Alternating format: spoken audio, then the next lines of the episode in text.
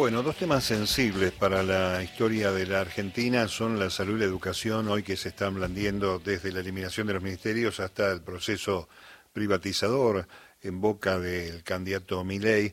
Vamos a aprovechar y saludar para hablar de estos temas a Arnaldo Medina, que ahora es el rector de la Universidad Nacional Arturo Jaureche y presidente de la Asociación Argentina de Salud Pública, especialista en salud pública de la UBA y magíster en gestión y economía de la salud, además director de ese enorme hospital regional de alta complejidad que es el Hospital del Cruce. Arnaldo Mario aquí, ¿qué tal? ¿Cómo va? Hola Mario, ¿cómo estás? Bien, muy bien, gusto escucharte. Lo eh, mismo. Bueno, este, un poco, hablemos primero de la Universidad, de la Universidad Jaureche, que es una de las universidades más nuevitas, que ha tenido un desarrollo extraordinario con Ernesto Villanueva primero y ahora contigo como, como rector. Eh, ¿Cómo recibe la comunidad académica este, este tipo de mensajes sobre el tema de la educación y la educación superior particularmente? Mucha preocupación en, en toda, todo el sistema universitario a nivel nacional. Eh, en el Consejo Interuniversitario Nacional, todos los rectores agrupados en el Consejo, somos más de 60 universidades nacionales, hemos hemos, nos hemos manifestado con un documento público eh, que aprobamos en Rosario el mes pasado, en el cual bueno, hemos pedido a los candidatos que suscriban. Fundamentalmente, lo que planteamos es la importancia de sostener los presupuestos de las universidades públicas y de sostener una política que apoya a la universidad pública en sus funciones básicas, en la docencia, en la investigación, en la extensión. Bueno, no hemos tenido el apoyo de todos los, candidatos, hemos tenido de, de algunos, pero hay mucha preocupación en la comunidad universitaria.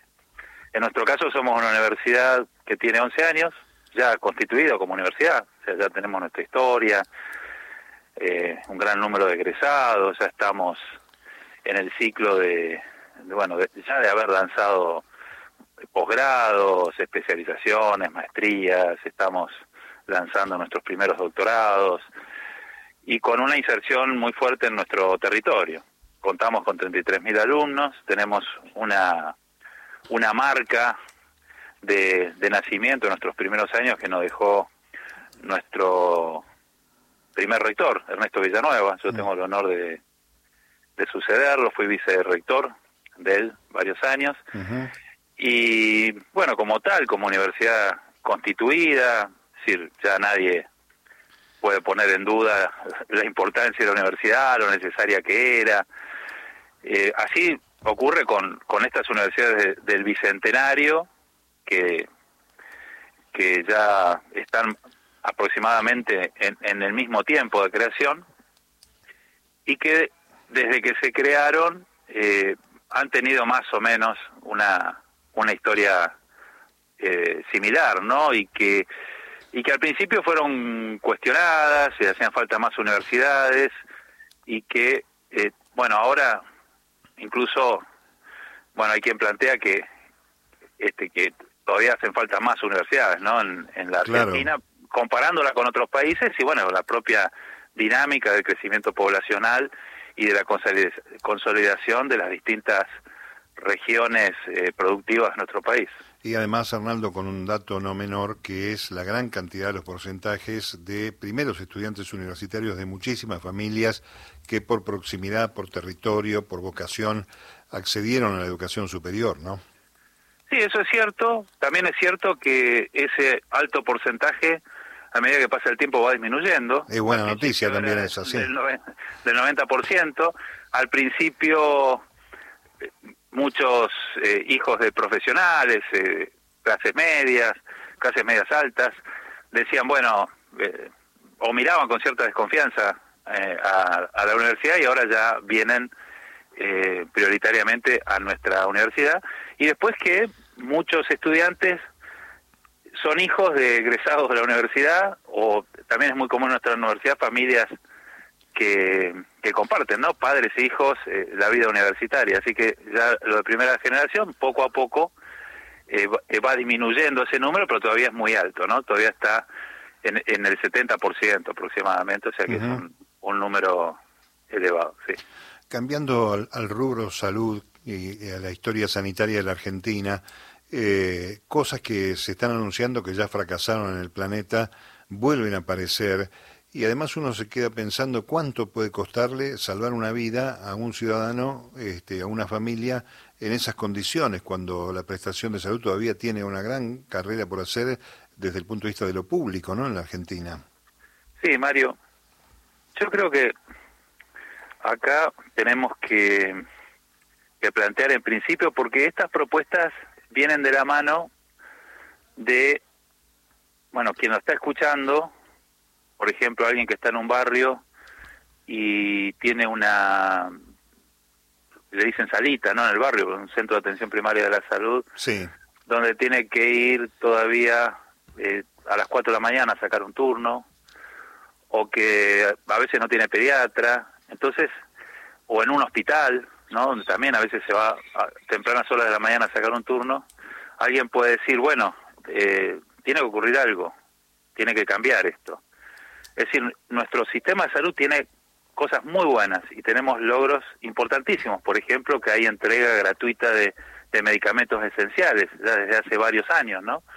Eh, a, los pacientes, eh, se cubren todo tipo de tratamientos, desde tratamientos muy caros y muy costosos, como cirugías cardiovasculares, como tratamientos oncológicos.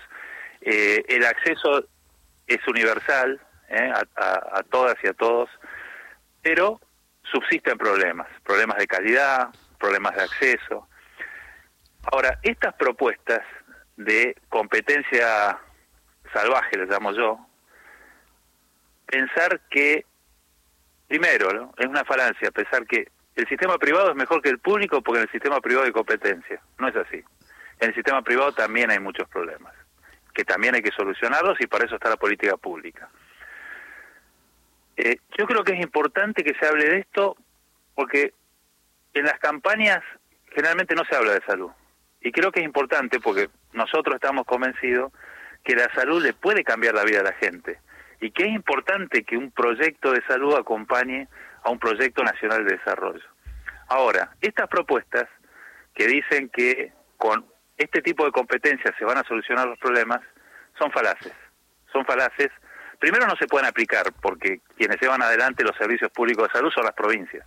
Entonces, desde la nación no se puede aplicar esto eh, hegemónicamente. Sí, eh, prestan a confusión, sí, eh, marcan una tendencia, ¿cierto? Este, en, el sistema de salud. Después voy a hablar de, de otros aspectos, pero centrándonos en este aspecto, estas políticas han fracasado incluso para las políticas liberales.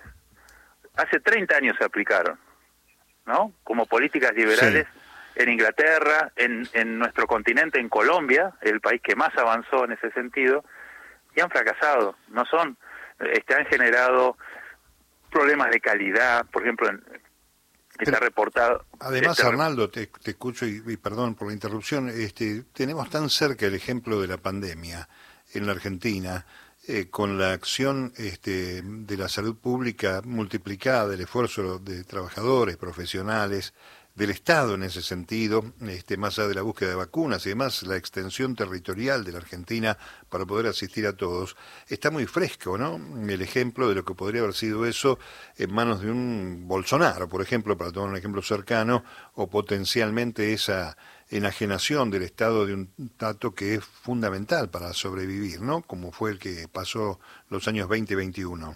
Bueno, en ese aspecto es preocupante bajar de jerarquía el Ministerio de Salud, que no sea ministerio.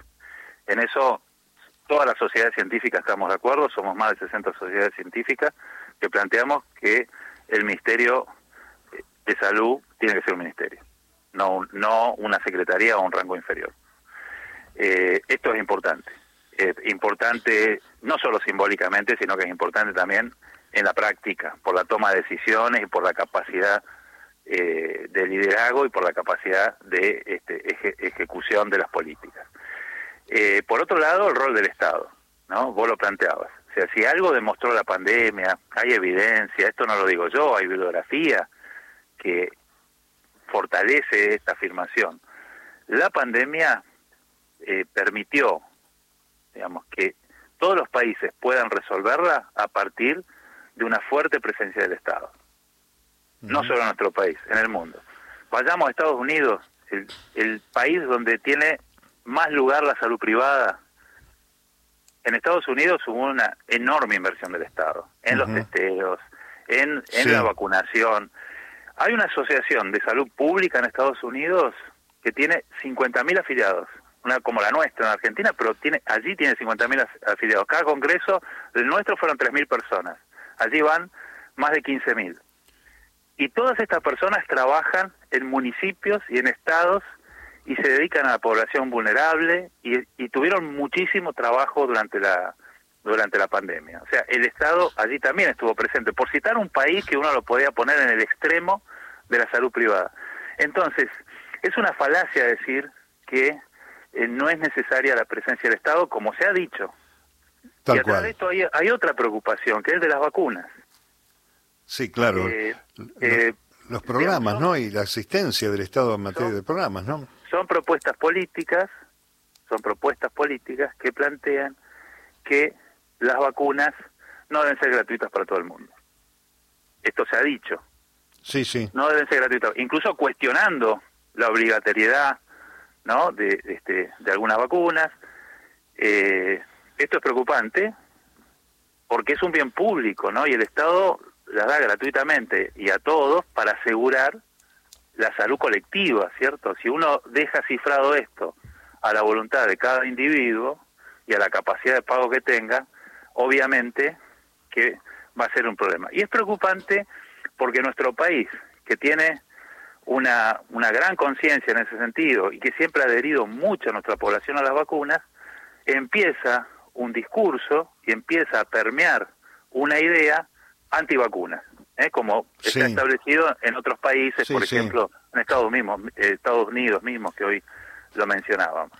Bien, Arnaldo, eh, una última pregunta. Eh, habrá este, este impacto que está causando en distintos colectivos, estoy pensando en la ciencia, la tecnología, salud, ¿habrá este, unidad de criterio como para responder a estas amenazas a futuro en caso de que la ultraderecha llegue al gobierno en la Argentina? Bueno, te comento, Mario. En principio, aquí hay más de 60 sociedades científicas, universidades, nos hemos congregado. Eh, eh, eh, va a salir el día miércoles un documento, lo vamos a sacar todos en conjunto, planteando la importancia que se debatan las plataformas de salud en la campaña y planteando 10 puntos que a nosotros nos parecen imprescindibles eh, no solo debatir, sino también reafirmar en, en esta campaña electoral. En los 10 puntos, parte de estos 10 puntos de lo que hemos este, hablado, por ejemplo, la, jerarquía del Ministerio de Salud, o el lugar que ocupa el sistema de salud dentro de una estructura de gobierno. Y eh, en ese sentido eh, ya, ya ocurrió ¿no? cuando dejó de ser ministerio en el gobierno de, Mauricio Macri, que las sociedades científicas eh, se congregaron y plantearon claramente una, una posición contraria a lo que ocurrió.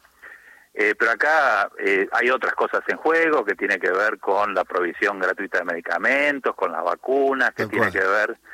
Que es importante que todos los, los candidatos y todas las candidatas, bueno, hay una candidata, eh, establezcan claramente cuál es su posición al respecto. Muy bien.